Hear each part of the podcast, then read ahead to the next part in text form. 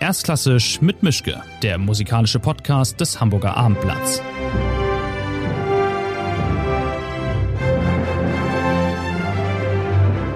Schönen guten Tag zu einer neuen Folge von Erstklassisch mit Mischke. Tatsächlich bin ich heute mal nicht in meinem Arbeitszimmer und tatsächlich auch mal mit einem leibhaftigen Gegenüber direkt vor mir. Ich könnte zu ihm rüberlangen, wenn da nicht diese Plastikwand wäre. Es ist ein Dirigent, wir sind in Hamburg und es ist natürlich dann äh, naheliegend, dass es ein Hamburger Dirigent ist. Es ist Sylvain Cambrelin, der Chefdirigent der Symphoniker Hamburg. Schönen guten Tag, Herr Cambrelin. Vielen Dank, dass das geklappt hat. Schön, dass Sie hier sind. Danke, guten Tag.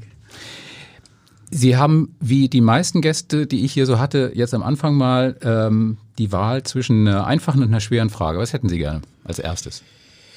Äh, ja, es ist für mich sehr schwer zu beschreiben, was ist diese Periode, was war und was ist. Ist es schön? Ist es schwierig? Ist es untragbar? Oder äh, ist es die Möglichkeit, neu zu denken? Alles das gleichzeitig. Auf jeden Fall, ich bin da, ich bin zufrieden, da zu sein. Okay, ich fange mal mit einer einfachen Frage dann an. Ähm, ich habe ein bisschen Hausaufgaben gemacht und Sie haben was gemein mit Jules Verne und mit Emmanuel Macron. Wissen Sie was? Ah ja, natürlich. Äh, wir kommen von die gleiche, gleiche Geburtsstadt. Sehen Amiens. Sie? Ja, ja, ich bin in Amiens geboren. Er ist nach mir auch in Amiens geboren. Ja. Genau, und Jules Verne ja. ist da gestorben. Ich glaube, das ist danach, es gibt nichts mehr zusammen. Ist die Stadt ansonsten so langweilig oder ich, ich habe keine Ahnung, ich war nie Aber da. Wirklich zu sagen, äh, ich, ich bin jetzt nie mehr in Aha. Amiens. Aber ich habe eine schöne Erinnerung von meiner mein Kinderzeit. Äh, ich habe mein Anfang äh, Musikstudium in Amiens gemacht und jetzt, ich weiß inzwischen, Amiens hat sehr viel geändert. Aber ich kann nicht viel reden. Nur über die Kathedrale kann ich reden. Okay, Das aber ist da- ein schönes Monument. Da kann ich nicht weiterhelfen. Dann kommt jetzt zur Strafe die schwere Frage auch gleich. Ich habe ein, in einem Interview von Ihnen gefunden, das ist allerdings auch schon 22 Jahre her. Sie haben gesagt, ich versuche nur Stücke zu dirigieren, die ich liebe. Wie gut klappt denn das inzwischen? Und äh, was äh, ist die beste Antwort, mit der Sie kommen können, wenn man von Ihnen verlangt, was anderes als ein Stück zu dirigieren, das Sie wirklich lieben? Ich werde äh, heute ein bisschen anders antworten, weil ich liebe viel mehr. Ich habe inzwischen, weil was ich hätte von 22 Jahren nicht dirigieren, zum Beispiel Tchaikovsky. Ich hatte kein Gefühl für Tchaikovsky. Inzwischen, inzwischen habe ich sehr viel gelernt, Tchaikovsky zu lieben. Und äh, natürlich, ähm, wie Sie wissen, ich habe sehr viel, sehr viel neue Musik.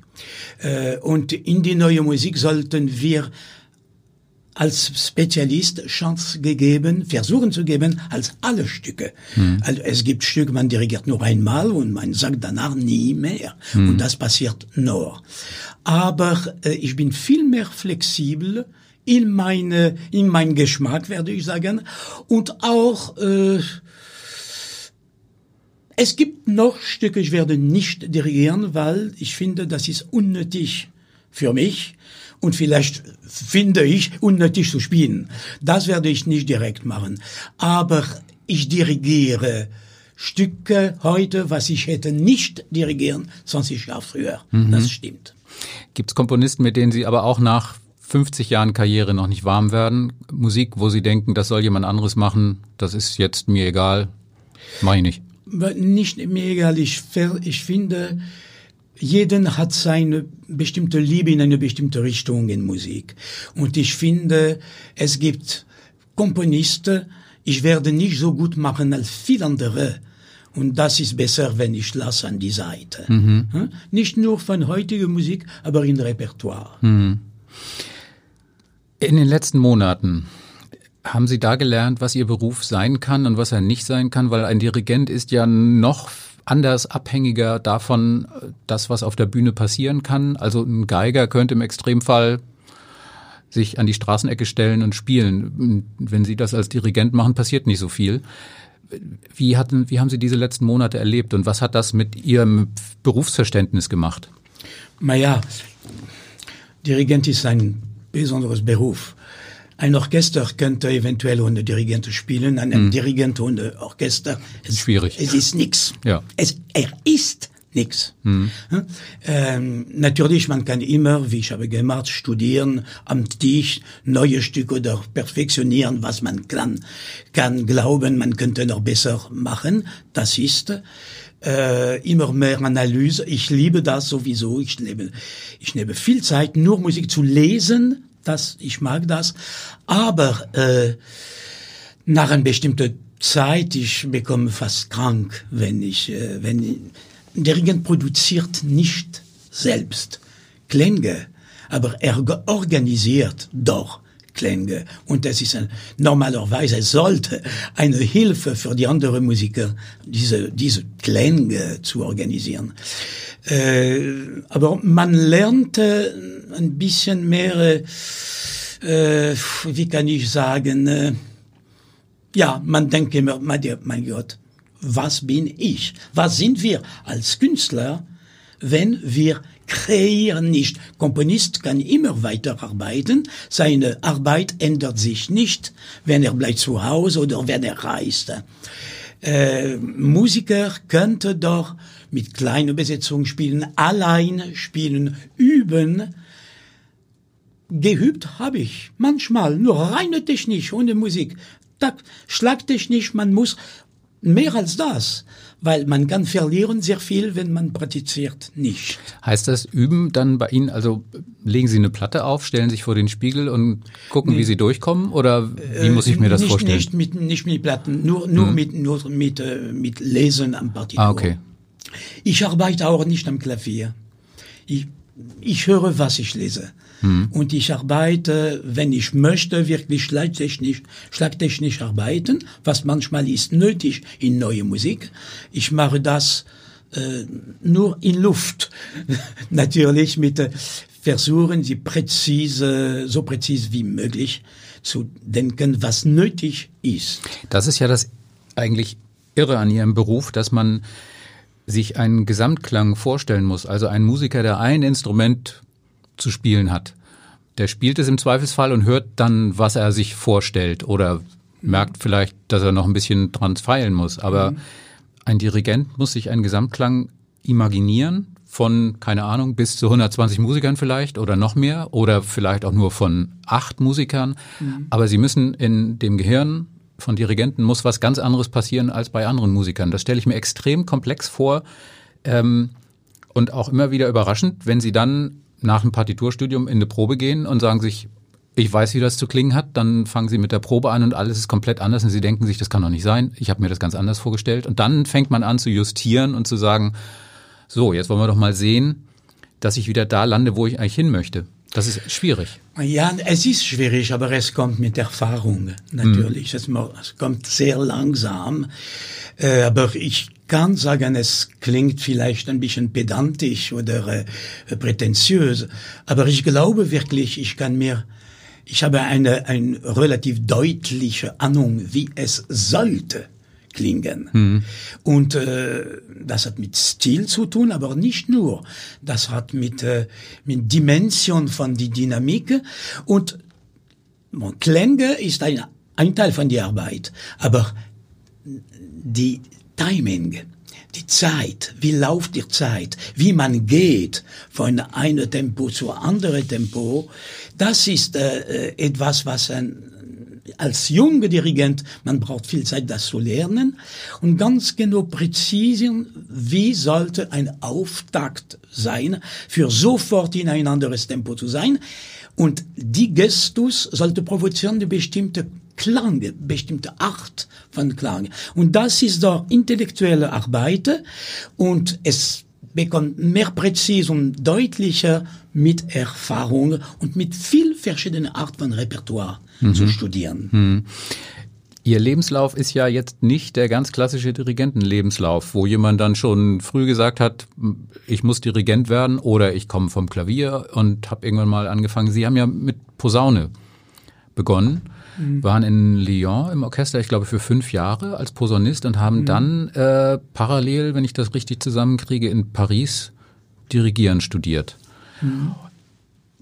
Erstaunlich. Also wie ist denn das gekommen? Also Sie hätten ja auch sagen können, ja, Posaune im Orchester ist auch fein, da bleibe ich dann jetzt mal. Aber was hat Sie dazu gebracht zu sagen, nein, In mir steckt ein Dirigent. Ma, ja, äh, es wirklich Dirigent zu werden, es ist für mich sehr spät angekommen. Mhm. Ich hatte nicht das gedacht. Bon, ich hatte mein Theoriestudium sehr früh gemacht. Ich war fertig in Paris Konservatorium um 15 Jahre, 15 Jahre für das. Äh, und danach habe ich viel verschiedene Art von Musik praktiziert, als Posaunist und auch als Kontrabassist und als Schlagzeuger. Äh, klassisch, Jazz, Varieté. Äh, ich habe angefangen. Ich Varieté, Varieté. Vari was ist Varieté? In, äh, zum Beispiel, ich habe ein bisschen in äh, Moulin Rouge gespielt. Na sowas. Und äh, ja, ja, ja. Man lernt etwas, man kann und man muss ein bisschen Geld machen als ja, klar. Student. Äh, und ich habe angefangen zu komponieren in der Zeit auch. Es heißt, ich, ich habe viel mögliche Disposition. Dazu habe ich parallel als da Theater gemacht, als äh, junger Schauspieler. Es heißt, ich hatte eine, eine Bagage, wo ich könnte in viel verschiedene Richtungen gehen. Bis ein Moment, wo ich, okay, ich habe eine, einen Preis von Paris Konservatorium als Posaunist. Ich muss äh, ein bisschen denken, als äh, etwas Seriöses zu machen. Und ich habe der äh, Vorspiel gemacht für l'Orchestre de Lyon. Und in die ersten Jahren als Posaunist in ein klassisches Orchester, das war für mich das erste Mal. Ab da habe ich nach Gedanken, äh, hm, Dirigat ist doch vielleicht interessant. Ich hatte immer die Partitur auf meine Knie. Mhm. Ich hatte schon eine große Bibliothek. Von Streber, pa haben bestimmt Partitur. alle gesagt. Ja, ja. Und äh, ich habe endlich nur in, in meinem zweiten Jahr als Posaunist, Posaunist in Paris, parallel an das, habe ich einen Kurs in, in äh, École Normale de Musique gemacht und ich habe mein Diplom als Dirigent die erste Jahr ge gehabt. Sofort. Mhm. Äh, trotzdem, ich finde, es, es, kann nicht sein, man bekommt nicht äh, Dirigent in eines Jahr. Ich wollte weiter ein zweites zweite Jahr machen und danach habe ich äh, äh die, die, diese äh, Wettbewerbe für junge Dirigent in Besançon. Und ich habe nicht den ersten Preis gekriegt, nur die zweite Preis. Aber nach diesem Preis ich war immer Posaunist in Lyon, aber man hat schon gebeten manchmal, kleines Konzert, Kinderkonzert oder in Provinz zu dirigieren. Und danach äh, passiert was, äh, es passiert weniger jetzt, aber in der Zeit noch, plötzlich in einer Serie von, äh, von Ballett, der Dirigent bekommt krank. Und ja, der Klassiker. Man fragt ja.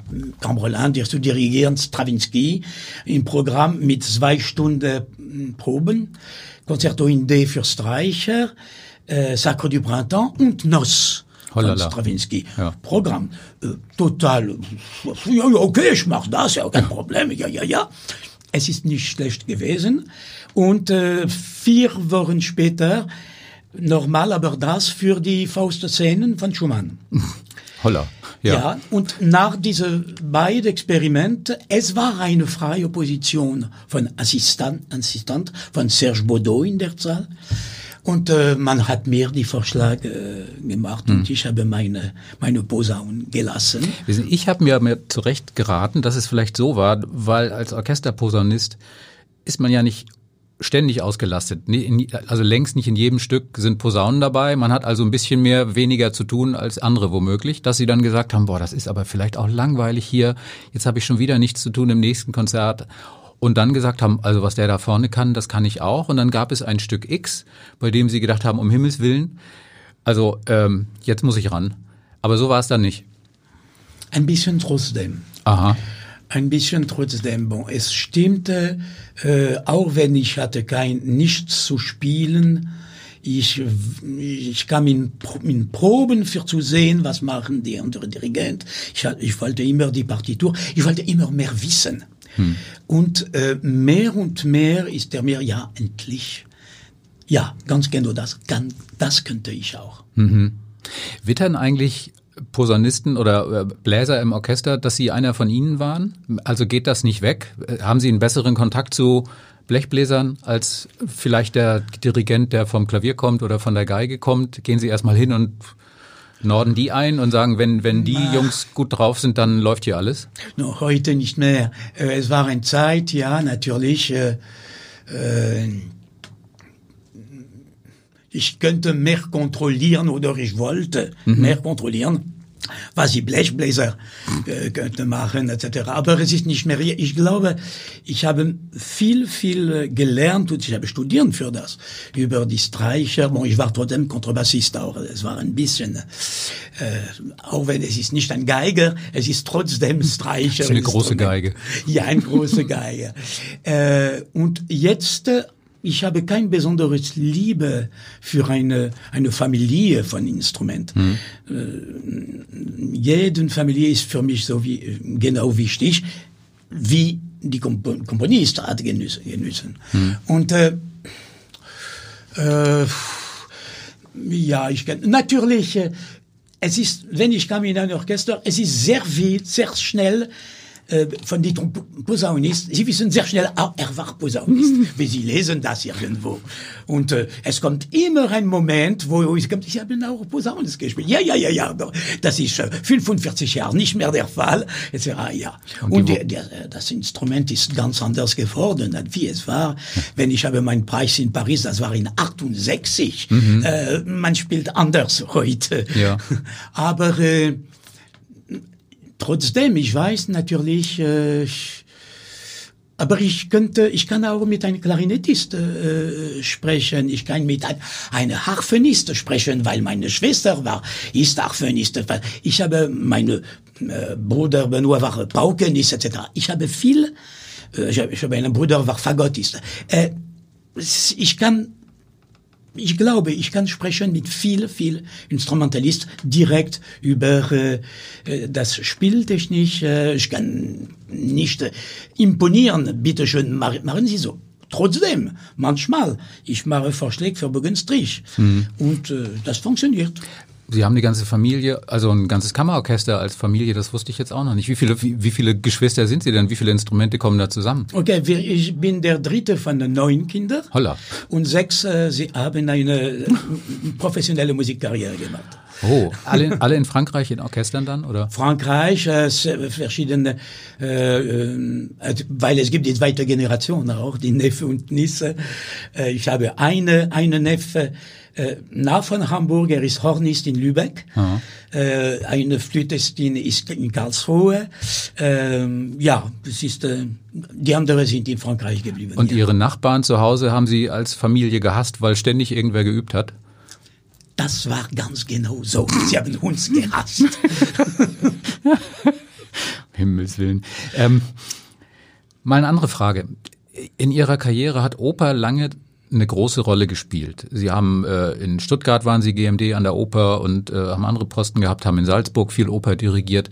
Jetzt sind Sie Chefdirigent bei einem Konzertorchester, wo Oper eher wie soll ich sagen, zweite Geige spielt und wenn dann Konzertant, fehlt Ihnen das? Oder haben Sie mit diesem Thema abgeschlossen gesagt, ich habe jetzt, ich glaube, ich habe eine Zahl gefunden, 2018 haben Sie König Roger gemacht in Frankfurt, Schimanowski.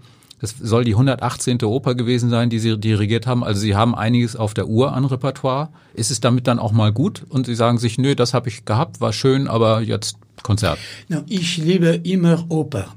Äh, was ich habe mir entschieden, es ist nicht mehr GMD sein von einem Konzerthaus, mhm. weil es ist etwas anders. Es ist eine Beantwortung, wo man muss immer, immer präsent, aber in der Konzeption, was ich hatte, man sollte immer präsent sein. Äh, und ich habe sehr viel, sehr viel, sehr viel Zeit gegeben an die Regieproben und ich wollte immer da präsent in die Klavierprobe mit, äh, mit Regisseur und alles. Das war mein Wahl. Und ein Moment nach, äh, wenn ich habe entschieden, nicht in Stuttgart zu, zu bleiben, äh, es war noch nicht für mich eine präzise Plan über die, wie sollte meine Karriere weitergehen. Aber was ich wusste auf jeden Fall, es ist nicht weiter GMD zu sein. Aber meine Liebe zu Oper, meine Liebe zu die Sänger, meine Liebe zu Literatur und äh, Opernliteratur und Text und Regie und Theater ist geblieben. Äh, und äh, meine Liebe für diese, diese Repertoire äh, ist geblieben. Aber ich habe sehr viel gemacht. Ich habe angefangen, in, äh, ich war 27 Jahre mit Oper zu dirigieren mhm. und das habe ich gemacht bis äh, von drei Jahren äh, früher oder etwas so. Ich habe viel, ich habe viel und ich möchte gerne noch vielleicht je, jeden, jeden zwei Jahre eine neue Produktion zu machen, das gerne. Was fehlt mir, muss ich sagen, manchmal, für eine lange Zeit, ich habe fast jedes Jahr mindestens ein Mozart-Oper zu dirigieren. Mhm. Äh, das, das fehlt mir ein bisschen. Aber äh, es gibt, äh, das war auch mein Will, mehr symphonische Repertoire. Weil die Zeit, was ich hatte für Oper, äh, bringt, äh, das war 80 Prozent von meiner, von meiner dirigierten Zeit. Mhm. Und viele, viele symphonische Repertoire wollte ich machen und ich hatte keine Zeit genug. Und jetzt, es ist umgekehrt. Mhm. Und ich, ja, es, alles geht wie, wie ich habe gewünscht. Es geht gut. Ich möchte gern manchmal ein Mozart-Oper dirigieren. Aber da findet sich vielleicht noch wer, ja. der sie lässt. ähm, jetzt in Hamburg. Also Sie sind jetzt Chefdirigent von dem kleinsten der drei großen Orchester, ohne das jetzt mal als Wertung zu sehen. Wie angenehm ist es vielleicht auch in dieser, ich nenne es jetzt mal Underdog-Position zu sein. Sie können das Feld von hinten aufrollen. Sie, Sie können äh, sagen, wir haben einen Ehrgeiz, nicht von Platz drei auf Platz eins zu kommen, aber wir möchten vielleicht auch mal der zweitbeste Player sein hier am Ort. Ist das eigentlich angenehmer, als zu sagen, ich habe hier das größte, beste, wichtigste, tollste Orchester überhaupt, da ist auch keine Kunst, äh, die Besten zu sein. Also Berliner Philharmoniker kann jeder einen guten Abend gestalten. So ist es nicht, aber nichtsdestotrotz, die Position bei den Hamburger Symphonikern ist schon eine, die auch herausfordernd ist, weil dieses Orchester ähm, nach wie vor sich profilieren muss, möchte, will, kann. Wie fühlt sich das an als Chefdirigent? Ich werde äh, ein bisschen anders nehmen. Die, okay. die, ich werde sagen, wenn man hat mir, ich vorschlag, erste wirklich, ich habe diese, dieses Orchester gekannt, wirklich äh, nach die Tod, der Tod von äh, Jeffrey Tate, mhm. äh, weil äh, ich kannte Jeffrey Tate, wir, wir, wir waren guten Freunde, wir waren nicht sehr, sehr, sehr täglich nah einem von der anderen, aber wir haben sehr viel, sehr viel, äh, ich habe ihn geschätzt und ich glaube umgekehrt. Und dieser Schock von seinem sein äh, Tod, weil ich möchte etwas machen. Und ich weiß, er hat eine wunderbare Arbeit angekommen und er gemacht mit dieses Orchester und ich habe die Vorschlag gemacht, wenn Sie wollen, ich übernehme das letzte Programm, was war geplant von Jeffrey Tate. So ist es. Mhm. Und ich habe ganz genau die, der, äh, in, der Plan, was er sollte in Juno dirigiert, äh, kurz von seiner sein Tod. Äh, und das war erste, ich habe das Orchester hat viel Potenzial. Das war sofort meine Reaktion, sehr viel Potenzial. Und Daniel Kühnel und der Staff, sie haben gesucht, äh, ein Dirigent, sie haben viel andere äh, Dirigenten und er kam zu mir und, oder ich habe gelassen, auf jeden Fall, ich könnte Ihnen hilf, helfen, wenn Sie wollen, für ein, äh, verschiedene Programme komme ich sehr gern. Ich habe einen guten Kontakt gehabt. Ich habe jetzt Zeit. Das könnte ein Teil von meiner Arbeit. Und nach einer bestimmten Zeit ist dann gekommen, wollen Sie nicht der Chefdirigent sein. Und ich habe nicht sehr lange nachgedacht. Ich, sehr schnell, okay. Ja, äh, der Fall, es wird äh, das sogenannte drittes Orchester von Hamburg. Es kam nicht oft in meinen Kopf, okay, das ist ein Faktum, aber das hat mich interessiert. Hm. Wieder erst äh, nehmen als Chef ein Symphonieorchester statt ein Opernorchester. Die Möglichkeit äh, das war nicht zu groß und das hat mir gefallen, weil das, ein Orchester ist sehr groß, äh, spielen die Musiker nicht oft zusammen. Sie sind immer in andere Besetzung. Das ist sehr schwer für die Musiker, aber jeden kennt die andere sehr, sehr, sehr gut. Ich habe gesprochen über das Art von Repertoire, wann eventuell könnte ich machen. Und jetzt, bon, das ist meine dritte, dritte Spielzeit, eine besondere Situation jetzt. Aber ich bin sehr, sehr glücklich mit, wie es kommt. Weil ich glaube, erst, wir haben einen besonderen Kontakt. Es gibt einen besonderen Kontakt zwischen Orchester und ich. Es gibt Vertrauen. Ich habe viel Vertrauen äh, in das Orchester. Ich glaube, das Orchester hat extrem großes Potenzial. Man muss die Chance zugeben.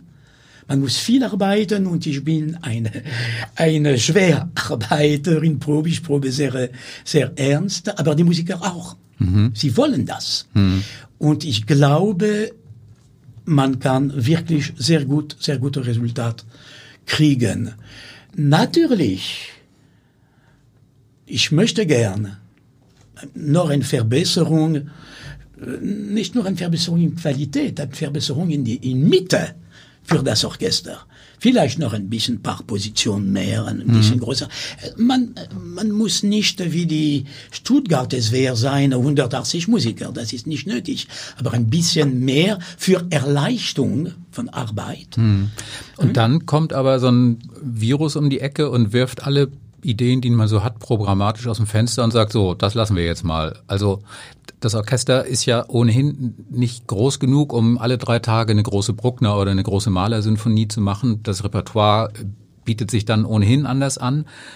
Aber momentan ist ja die, die, die Frage der Stunde oder das Thema der Stunde, wie kriegt man jetzt das Publikum wieder auch zurück in die Säle? Also mit welchen neuen Formaten, mit welchen neuen Programmideen? Bei den Symphonikern, ähm, was haben Sie da vor? Gibt es da schon mittelfristige Überlegungen, wo sie wohl hinwollen. Also es kommt ja auch darauf an, wo sie hin können mit den Rahmenbedingungen, die es jetzt hat. Ähm, ich frage mich das nur auch deswegen, weil wir haben uns ja letztes Jahr in Salzburg gesehen, da haben sie äh, Xenakis dirigiert. In diesem Jahr war es Charino, glaube ich. Ja, Charino. Ähm, also Sachen, die ihnen sehr am Herzen liegen, würden hier also auch in der aufgeblühten Musikstadt Hamburg noch so ein bisschen unter Kassengift laufen. Ähm, in welche Richtung möchten Sie dann jetzt, wenn Sie können, wie Sie wollen, mit dem Orchester in die nächsten Monate, Saisons reingehen, um zu sagen, was wir machen, machen nur wir und wir machen jetzt das und das. Und das ist unser Asset. Es war ein Programm geplant für die gesamte, diese, diese Spielzeit. Mhm. 2021 mit ganz besonderer Richtung.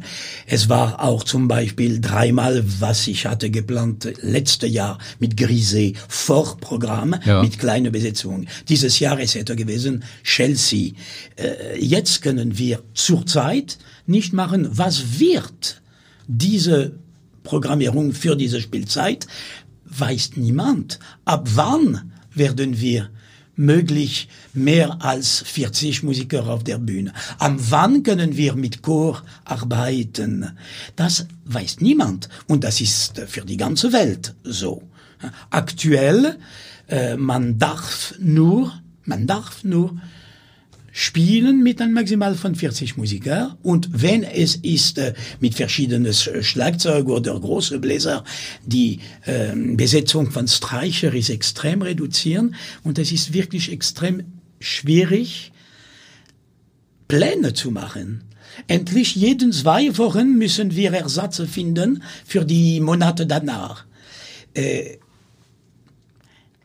die Richtung, was ich wollte, man kennt das. Die Broschüre von Programm ist bekannt. Mhm. Man, man, man sieht, in welche Richtung man will gehen.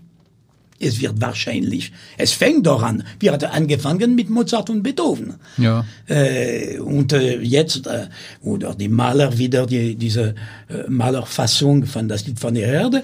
Wir sind, ich weiß nicht, in welche in welche Orchester man kann sagen, wir sind frei, wir machen, was wir wollen. Nein, wir machen nicht, was wir wollen, wir machen, was wir können. Mhm. Und äh, äh, man hat mir gefragt, was wünschen Sie für diese, für diese Spielzeit? Ich wünsche so früh wie möglich zurück an die Normalität, Möglichkeit. Es heißt mindestens auf der Bühne möglich mit mehreren Leuten. Dazu, als Chef von einem Orchester, ich mache mir Sorge über die Musiker, sie können nicht spielen. Weil wenn wir spielen mit 27 Leuten oder mit 40, die anderen spielen nicht. Mhm. Und das ist nicht gesund mhm. für ein Orchester. Mhm. Also wir müssen, wir müssen leben äh, als äh, wie die andere Disziplin, aber als Musiker, als Künstler, wir müssen leben als ein Teil von dieser Krankheit. Mhm. Wir sind nicht gesund. Das Orchester ist nicht gesund.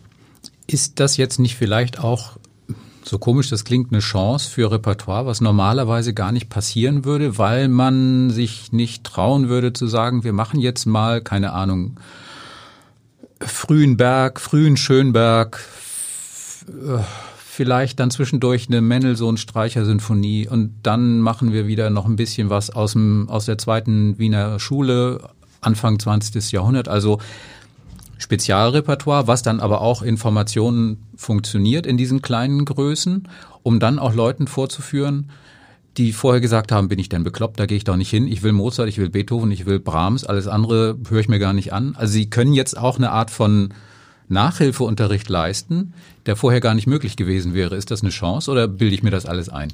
Ja, es ist relativ leicht, ein Programm zu machen für 15 bis 25 Leute. Mhm. Das ist leicht. Es gibt ein wunderbares Repertoire mhm. von dieser Periode. Aber was machen die anderen? Ja. Ja, die das ist, das ist mein, meine Frage. Und wir sind in die Situation zurzeit, wo man sollte Programm nicht länger als 60 Minuten, hm. ohne Pause.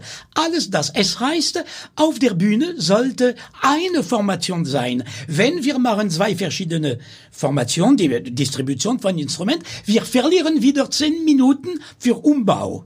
Es ist extrem, es gibt viele pragmatische Dinge, was man kann äh, von, ja, von draußen geben. Natürlich, ich kann, ich kenne genug äh, Stücke in diesem Repertoire für zu wissen, was möglich können wir spielen. Wenn wir haben in Juno dieses Programm, Programm mit Maler, haben wir für jeden Tag etwas so gemacht. Zweimal ein Stück von Webern, kleines Stück von äh, Stravinsky etc. Mhm. Das, ich kenne das, aber ich möchte auf der Bühne so viel Musiker wie möglich autorisiert für, äh, also, und dazu, dazu, äh, müssen wir für eine Stunde eine bestimmte Formation und blockieren diese Formation. Es war Beethoven, äh, Beethoven, Mozart wird, es wird normal Beethoven, Schubert sein, aber es wird, äh, danach es wird anders. Zum Beispiel das Programm, was ich hatte geplant für äh, äh, November, das Egmont-Programm, mhm. Collage, Mhm. Collage zwischen äh, äh, Egmont Musik, Maler äh, Lieder und Rime. Endlich, dieses Programm wird bleiben in ein anderes Form. Es wird bleiben, Egmont, Maler und Riem. Nicht ganz genau, wie es war geplant, mhm. aber ich versuche das. Es wird auch äh, ein Programm Anfang Dezember, wo es war äh, Saint-Saëns äh, fünfte Klavier und Bruckner. Bruckner können wir nicht spielen. So, aber äh, wir ändern, werden das ändern mit einer, der gleiche Pianist, aber mit einer, einer Stück von 20. Jahrhundert mit Orchester und statt Bruckner wir werden die die die Schottisch von Mendelssohn. Auch ein da gibt Stück. es ja schöne Musik, aber keine Posaune. Man ja, na. kann, das ist leichter, Niemand weil ist perfekt. aber meine Gedanke, ich habe, ich mache mir Angst, weil die, die arme Posaunist, meine Freunde, sie spielen nicht. Mhm. Es gibt keine Stück mit Posaunen. Also ich möchte gerne inventieren ein extra Programm nur für die Blechbläser, weil man kann nicht plötzlich auf der Bühne ja. anders machen. Es ist komplex. Ja. Man, man muss viel Fantasie und ich versuche Fantasie zu haben, aber äh, auch mit dieser Fantasie, man kann nicht machen, was man will. Ja, jetzt stelle ich mal eine Frage, die klingt ein bisschen blöder, als sie eigentlich ist, hoffentlich. Aber wenn man als Dirigent, haben Sie als, nee, andersrum, haben Sie als Dirigent eigentlich das Gefühl, dass es erst richtig schön ist, Dirigent zu sein, wenn man eine große, dicke Bruckner-Sinfonie dirigiert oder ein Maler oder, ich, keine Ahnung, eine Wagner-Ouvertüre oder so. Also wird Dirigieren erst ab 90 Mann und volle Breitseite, Pforte und dickes Blech schön oder kann man das genauso genießen, wenn da ein kleines Streichorchesterchen sitzt. Ja, Streichorchester oder ein, ein Stück von Weber ne? hm. äh, mit äh, nur Pianissimo. Na, persönlich, ich habe äh, ich, ich, ich habe Spaß an alles, wenn, wenn, es, wenn es kann gut sein. Äh, aber eine, ich glaube, eine, eine heutige Dirigent muss alles können. Hm. Kammermusik natürlich, auch in Richtung Barock äh, und die die die avancierte äh, Musik und die große äh, Repertoire. Äh, persönlich äh, ich habe keine Präferenz. Ich meine ja auch, also die, diese wirkliche, ganz schlicht, diesen ganz schlichten Spaß, also ver, vergleichen wir es mal mit dem Autofahren. Also mit dem Skoda loszufahren ist ein anderes Gefühl als mit dem Porsche loszufahren. Und mit einem Malerorchester loszudonnern ist was anderes als mit einer Mendelssohn-Streicher-Sinfonie. Ist, ist diese Art von, von Freude an diesem der Klang, Challenge der ist anders. Okay. Der Challenge ist anders, aber äh, diese Freude, wir haben gerade gesagt, die schottische Symphonie ist eine wunderbare Musik. Ja, hm. es ist absolut wunderbare Musik. Aber natürlich, die siebte Maler ist auch eine wunderbare Musik. Aber lauter. Ja, aber nicht immer. Okay. Die Nocturne, man muss äh, doch äh, nicht ja. nur, oder die neunte Mal, wo es, man muss diese, diese raffinierte Pianissimo ja. enden. Es ist nicht immer mit äh, großem Beckenschlag am Ende. Äh, und Bruckner sowieso äh, braucht aller so viel verschiedene Qualität als Bruckner-Dirigent. Mhm. Es gibt alles, äh, alles drin. Äh, und auch sowieso die größte Formation, man muss trotzdem Kammermusik machen. Kammermusik mit 100 Leuten, es ist möglich und es ist schön. Und schwer. Und schwer. ich habe ein Zitat von Ihnen gefunden. Sie haben mal gesagt, ähm, Persönlichkeiten wie den alten Monstern Lachenmann, Ligeti oder Kurtag begegne ich heute nicht mehr. Lachenmann war gerade gestern in der Stadt, interessanterweise. Sie haben ja seinen, seinen Marsch Fatal in Stuttgart gemacht, aber ähm, losgelöst davon, mit welchem Komponisten würden Sie denn, wenn das denn ginge, am liebsten über seine Stücke streiten? Weil ich kann mir doch vorstellen, dass man als Dirigent oft in die Partitucken sagt, schaut und sagt, was ist, wie, was, wie, wieso das denn jetzt? Und man, in der Regel kann man Dirigenten nicht mehr, äh, Komponisten nicht mehr sprechen, aber wenn Sie könnten, mit welchem Komponisten würden Sie gerne Gedanken austauschen über das, was er da geschrieben hat? Aber das habe ich äh, mit viel verschiedenen gemacht. Mhm. Und Lachenmann, Lachenmann ist wirklich ein Freund von mir. Mhm. Wir haben, äh, ich habe viel Uraufführungen von Lachenmann. Mhm. Und das ist, was ist interessant, wenn man macht neue Musik. Wir sind im Kontakt sehr früh, manchmal bevor das Stück ist noch komponiert, mhm. im Gespräch. Äh, und äh, Streit mit, äh, mit, mit Komponist habe ich sehr wenig, sehr wenig gehabt.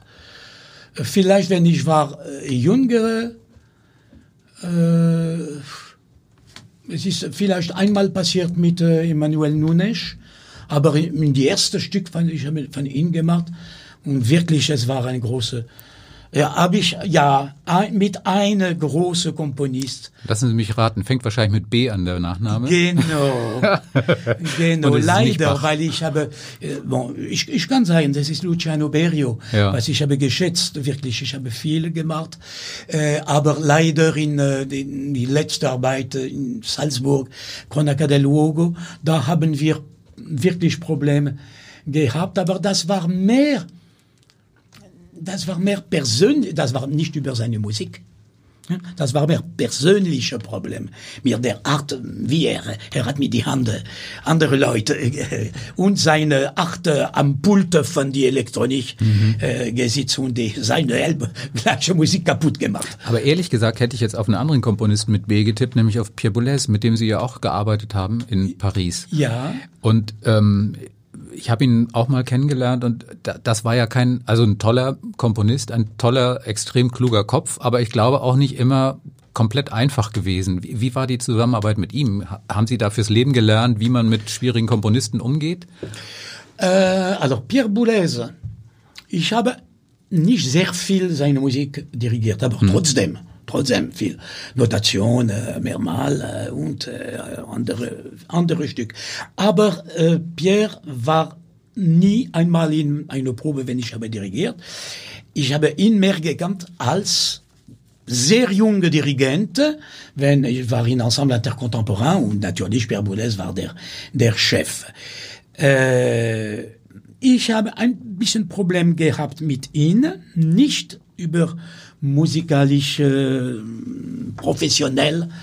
Nee, es ist nur sein, äh, sein seine Stelle, seine Position über verschiedene andere Komponisten. Mm. Er hatte verbieten zum Beispiel die, die Musik äh, von die École Spectrale mm. mit, mit Ensemble Intercontemporain zu spielen. An der Zeit, wo ich war. Danach er hat selbst äh, dirigiert, nicht viel, aber da. Und wenn ich habe in 80 das Ensemble verlassen, es war mit nicht wirklich ein Streik, aber äh, mit ein bisschen Schwierigkeit, äh, weil äh, wir haben ernst zusammen ge gesprochen und äh, wir, wir waren nicht einig über unseren Geschmack.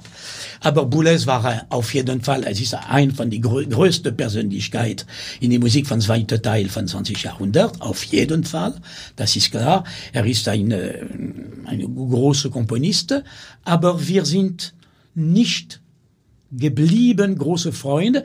Trotzdem, er hat mich engagiert, wenn ich war sehr, sehr jung, als Ensemble Intercontemporain. Und er hat immer, glaube ich, äh, unterstützt als Dirigent. Hm. Das habe ich mich gefragt, ob Komponisten und Dirigenten, also Uraufführungsdirigenten eigentlich Freunde werden können oder ob man früher oder später sich in die Haare bekommt über praktische Dinge.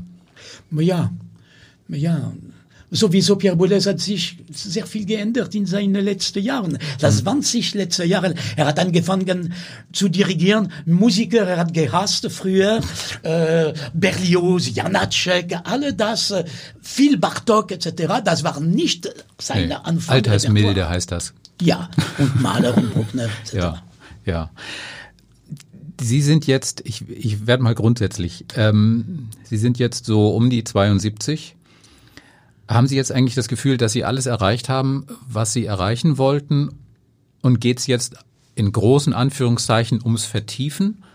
Oder gibt es noch Dinge, wo Sie sagen, also wenn ich das nicht hinbekomme, dann weiß ich auch nicht. Ich, ich möchte noch unbedingt dieses oder jenes machen. Oder sind Sie eigentlich so, ist es alles jetzt in Ordnung? Überhaupt, es ist überhaupt nicht in Ordnung. Sie können nicht wissen, wie ich studiere weiter die Beethoven-Symphonie. Ist das so? Oder, und, mhm. ah, ja, wirklich. Und ich, äh, ich bin absolut sicher, ich habe noch viel, viel, viel zu lernen. Mhm. Aber lernen von Komponisten. Nicht unbedingt, man lernt von Orchester, man lernt von Musiker. Aber äh, äh, ich habe ein Projekt zum Beispiel wieder mit Berriot. Mhm. Äh, wenn ich hoffe, es könnte kommen, äh, nächste Sommer eine Oper von Berriot in die Ruhr Triennale. Äh, und das ist ein Stück, ich habe schon dirigiert, aber ich, ich bin glücklich die Möglichkeit, wieder noch weiter zu arbeiten. Und wenn ich dirigiere Debussy und wenn ich dirigiere äh, Wagner kommt jetzt nicht, enfin, ich, normalerweise sollte ich wieder das zweite Akt von Tristan Concertant dirigieren mm. hier in, in Hamburg. Äh, ich habe Tristan oft dirigiert. Aber ich bin sicher, ich kann weiter noch mm. finden. Weil Sie das erwähnt haben mit Beethoven und Debussy und diesem Arbeiten, machen Sie das dann womöglich so, dass Sie sagen, okay, ich habe hier eine Partitur, ähm, da habe ich seit Jahren alles eingetragen um jetzt mal richtig von null anzufangen, werfe ich die einfach weg und hole mir eine neue, frische, leere Partitur Oft. ohne Markierung, und, um gar nicht zu sehen, was habe ich schon mal gemacht, was ist vielleicht gar nicht so richtig, sondern ich gehe jetzt wieder zurück in den Startblock auf null und sage so, wollen wir noch mal gucken. Ja. Das, ja. das machen Sie so. Das mache ich gern. Aha. Das mache ich gern. Und, äh, und es ich finde schon, für, weil diese Markierung, ich markiere sehr viel.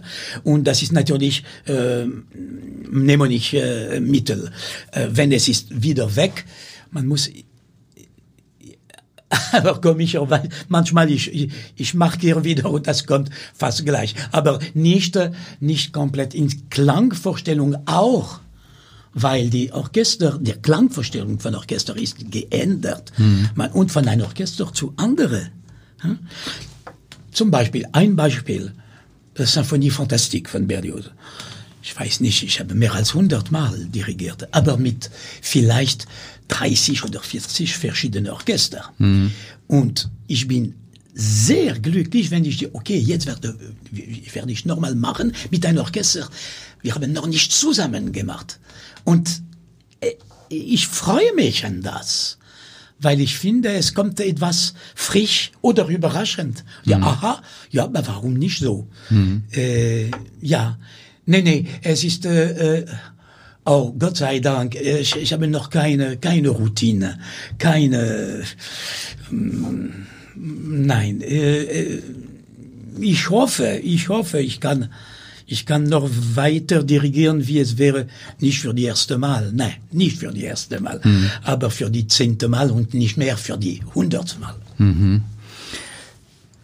Ich weiß es jetzt gar nicht genau. Wie sieht eigentlich momentan Ihr Stand hier in, Frank in, in Frankfurt, in, in Hamburg aus? Ihr Vertrag bei den Symphonikern läuft bis äh, die, dieser erste Vertrag, es ist drei plus zwei. Es heißt, bon, das war, so war der, das Vertrag, es heißt drei Jahre. Und wenn es ist nicht denunziert von einer Partei, automatisch ist es zwei Jahre, okay. zwei Jahre früher.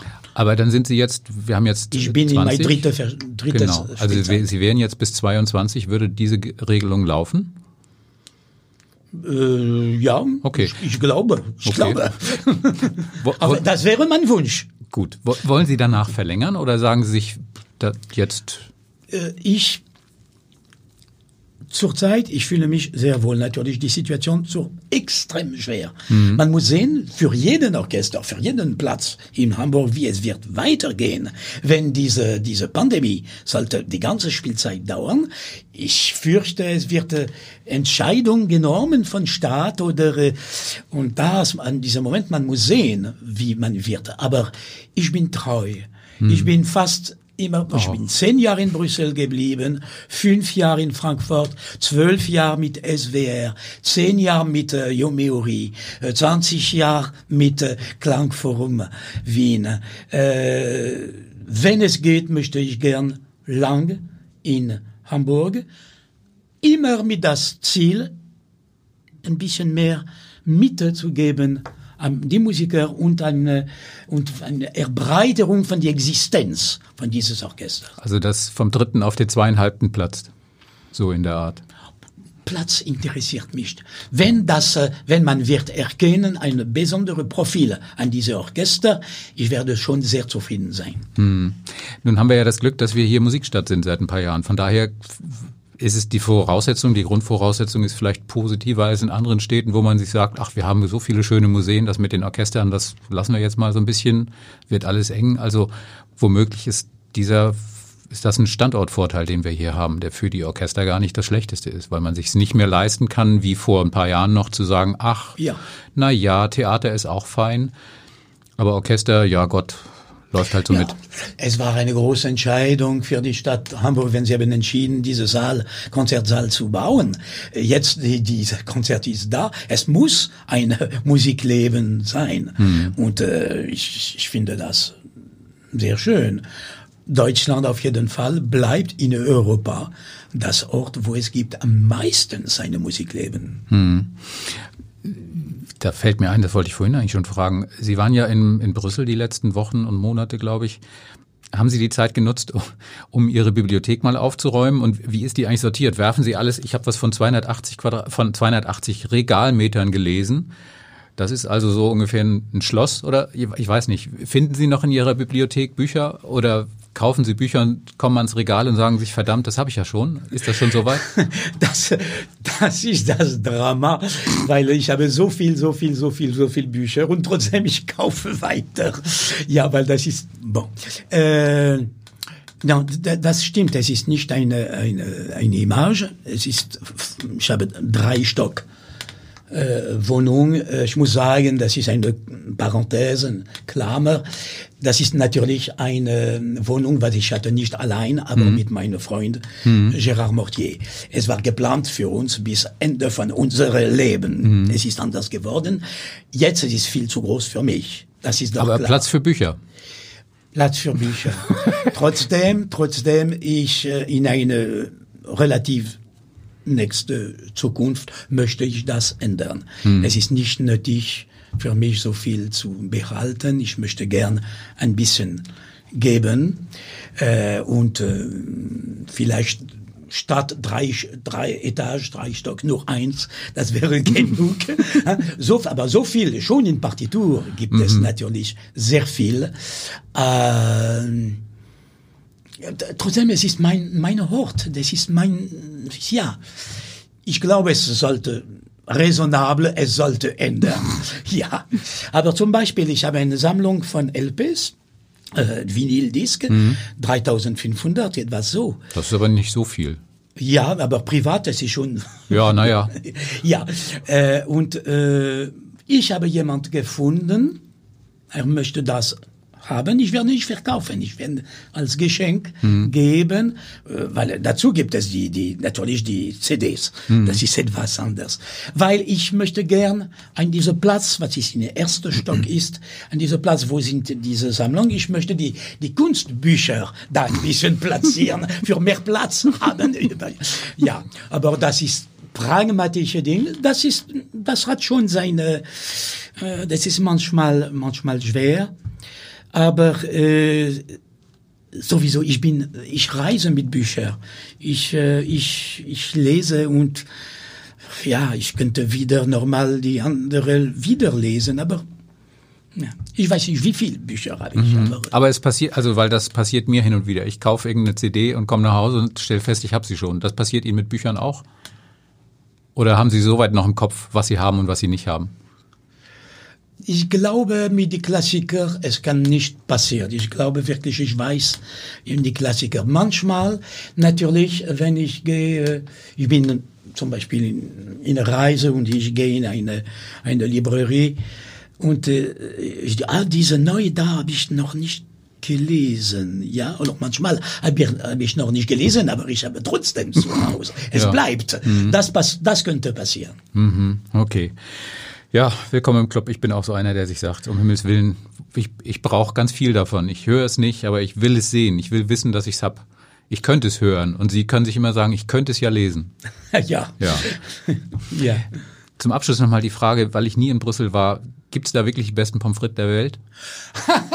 ich bin nicht ein Fan Was? von Pommes frites. Ich, Kann gar nicht sein. Kann man in nein, Brüssel nein, leben? Ich esse sehr wenig, sehr wenig Pommes frites. Auf jeden Fall, die Belgier sind absolut ja. sicher. Sie sind die schönste von der Welt, die, die bessere. Aber ich bin nicht ein gutes Beispiel für das. Ach. Das hätte ich, also lassen Sie aber dass die Leute in Brüssel nicht hören. Wo, also ich sollte nicht sagen, ich esse keine Pommes frites. Na gut, dann äh, dann muss ich das wohl mal selber rausfinden. Vielen Dank, wir sind durch. Es hat sehr viel Spaß gemacht. Ich habe viel gelernt, viel erfahren ähm, und ich denke, wir sollten das vielleicht mal öfter machen. Also jedenfalls, ich bin gespannt auf die nächsten Wochen und Monate, wie sich die Saison entwickelt, wie sich ja. die Konzerte entwickeln und wann wir dann wohl alle mal wieder in der Leishalle von den Symphonikern eine dicke, große Symphonie hören und nicht nur eine schöne schottische von Mendelssohn, sondern das volle Breitseitenprogramm. Okay. Vielen Dank, Herr Kamrela, und einen schönen Tag noch und auf Wiedersehen. Danke, Sören Mitschke.